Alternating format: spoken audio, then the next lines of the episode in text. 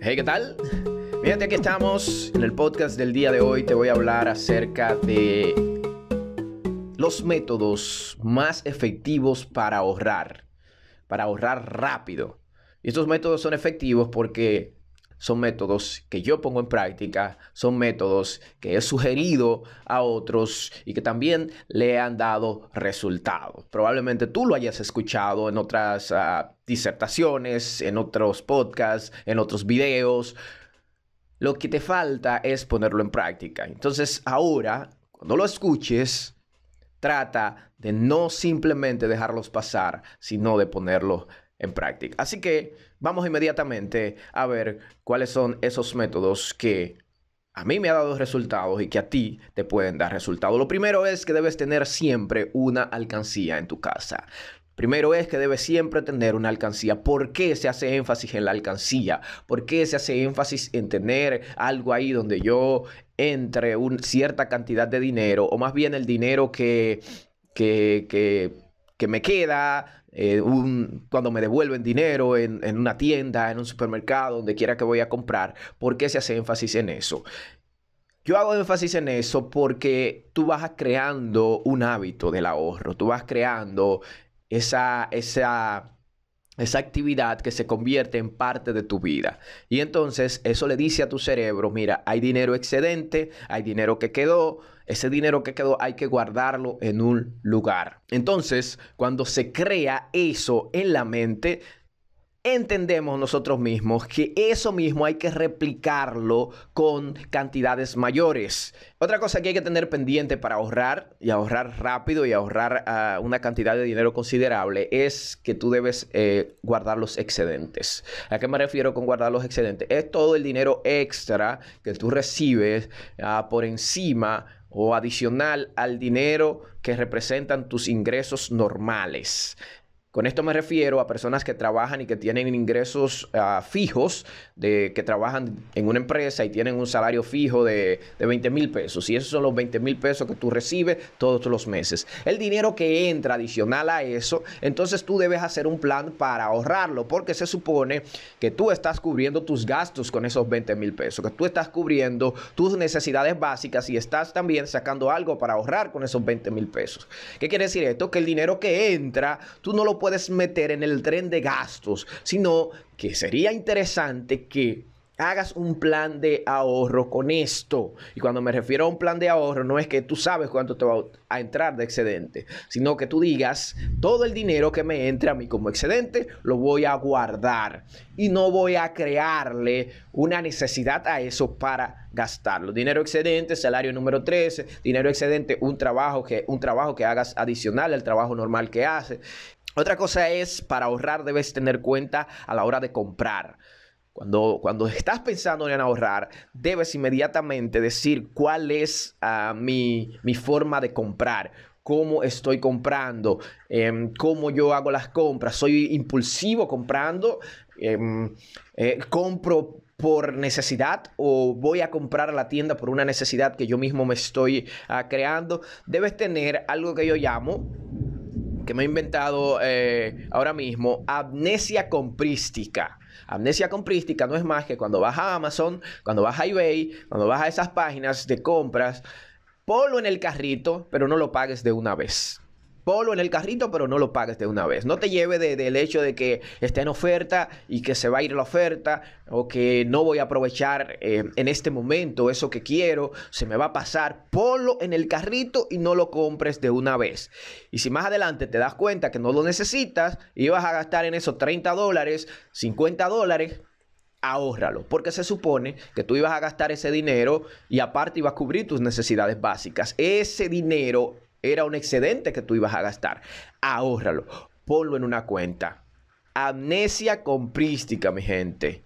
Amnesia en la compra. Ponlo en el carrito y olvídate de ello. Si una semana después te recuerda de que realmente lo necesitabas, entonces cómpralo.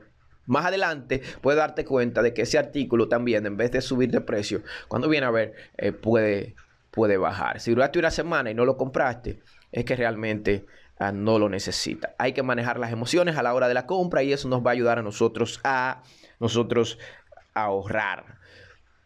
Algo importantísimo que yo pongo en práctica es tener una cuenta que no esté vinculada a cajeros, a cajeros electrónicos, a cajeros donde a cajeros automáticos. Eh, por ende son electrónicos. Cajeros automáticos donde yo pueda ir a la hora que yo quiera, hay toque de queda, eh, pero yo puedo ir a sacar dinero. Eh, está todo cerrado, pero yo puedo ir a sacar dinero. Sácate una cuenta mm, en una libreta, algo que yo llamo al, al ahorrante análogo, no es un ahorrante digital, no es un ahorrante 2.0, es un ahorrante que está todavía en los años 30. Entonces, usted lo que va a hacer es que usted va a sacar esa libreta de ahorro donde usted no pueda sacar dinero cuando la mente le diga, cuando se presenta esa necesidad creada, usted tiene ese dinero ahí. Eso va a hacer que usted tenga que hacer la fila, tenga que ir, tenga la molestia. Déjeme decirle que aunque usted lo vea así de forma simple y sencilla, eso le va a permitir a usted, le va a permitir a usted analizar si realmente usted necesita ese dinero. Vamos a, vamos a analizarlo desde el punto de vista de la contraparte. Cuando un supermercado, una tienda le está ofreciendo a usted una oferta, lo primero que le dicen a usted es que llévatelo ahora mismo. No lo pienses. ¿Por qué? Porque cuando hay oferta en la tienda, en el supermercado, donde usted va, la gente lo que quiere que usted compre. Si usted se va a la casa y lo piensa, probablemente se dé cuenta que tiene otra cosa en la casa, igual que esa, que realmente usted no necesita eso. Va a encontrar un amigo que probablemente le diga, mira, no compre eso, tú puedes resolver esto con esto. Y entonces las tiendas necesitan que usted lo haga rápido. Con el ahorro se da lo mismo. Saca una libreta donde tú no puedas sacar dinero de una forma rápida. Así que pon, esto en práctica eh, también. Otra cosa que te va a ayudar a ahorrar, a ahorrar ah, dinero es que debes hacerlo tú. Hay cosas que tú puedes hacer. Y tú dices, bueno, yo no, yo no puedo ahorrar porque el dinero no me da, el salario no me da, pero tú llevas tu carro al car y tú dirías, pero es que yo me tomo demasiado tiempo lavando el carro. A diferencia de otras personas, amigos míos, que su carro es su santuario y es decir, lavarlo ellos, o por lo menos eh, lo llevan dos veces, pero hay una vez en el mes que ellos deciden lavarlo ellos porque su carro es, ya usted sabe, son eh, car lovers. Entonces, eh, ellos aman su carro. Bueno, ese no es el tema. Lo que te estoy diciendo es que si tú vas a... Un saludo a mi hermano José Veloz. Que si tú vas a ahorrar y sientes que no tienes dinero, tú estás llevando tu carro a lavarlo y son 250 pesos y tú no le haces nada más la propina. Entonces, si tú quieres ahorrar mil pesos mensuales, que son 12 mil eh, en el año, tú puedes lavar el carro en la casa. Si lo lavaba cuatro veces y tú dices muy cansado, lo voy a lavar tres y lo voy a lavar yo mismo y lo voy a lavar mejor. Te estás ahorrando un dinero ahí en lavarlo. Hay cosas en la casa, cosas que no sean de peligro. Si no sabes de electricidad, no te pongas tú entonces a, poner allí el bombillo, a poner esto, a poner lo otro, a conectar cosas que tú no conoces. Pero sí hay cosas en la casa que tú lo puedes hacer. Si tienen a alguien que, que se encarga de limpiarte la casa, y tú quieres ahorrar un dinero, cuánto tú le estás pagando, Em, eso significa que tú vas a tener que hacerlo. Eso significa un sacrificio. Eso significa que vas a tener tú que hacerlo en vez de, tener una persona que lo haga. Es más fácil tener a alguien.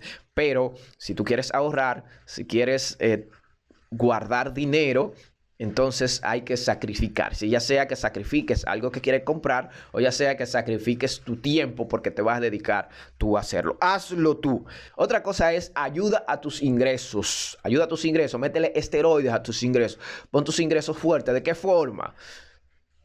Con esa actividad que tú sabes hacer, que no la estás potencializando ahora, tú sabes hacer algo que lo sabes hacer mejor que tus cercanos, mejor que tus amigos, mejor que, esa persona que, que, que, está a tu lado. Y esa persona te pide ayuda y tú la ayudas la primera vez, pero más adelante, como tú tienes un plan de ahorro y tú tienes una necesidad de crear tu fondito de emergencia o tienes la necesidad de comprarte algo y que si lo compras ahora te sale del presupuesto, entonces lo que tienes que hacer es potencializar eso que tú sabes. Eso que tú sabes hacer, ponerle un precio. Y mis recomendaciones a las personas, si tú quieres ayudar a tu amigo, ok, tú lo ayudas la primera vez y le dices, mira fulano, yo te estoy arreglando esta computadora, pero ese arreglo de esa computadora tiene un precio y ese arreglo de esa computadora vale mil pesos. Ahora yo te lo voy a arreglar eh, bien, gratis pero yo arreglo, arreglo computadora y espero que por yo cobrarte tú no busques otra gente, porque yo lo voy a hacer con el mismo amor, lo voy a hacer con la misma delicadeza. Ahora con más compromiso te lo haría.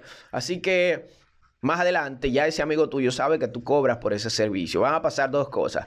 El amigo tuyo no te va a molestar para que tú le arregles esa computadora. O dos, te va a molestar y te va a pagar. Si él no te molesta más o no te llama más para que tú hagas eso, tú vas a tener tiempo para dedicárselo a otra cosa que puede generarte ingresos.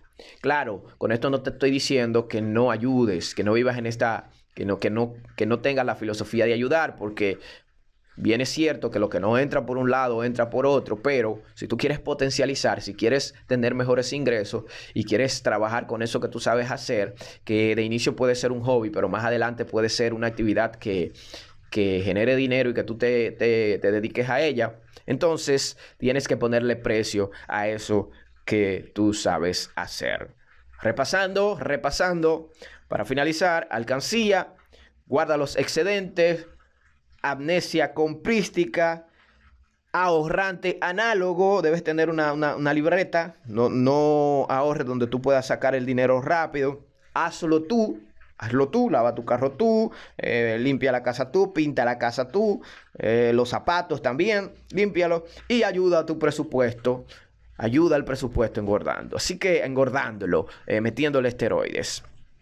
Así que piensa en estos consejos, ponlo en práctica, te veré en la cima. Dale.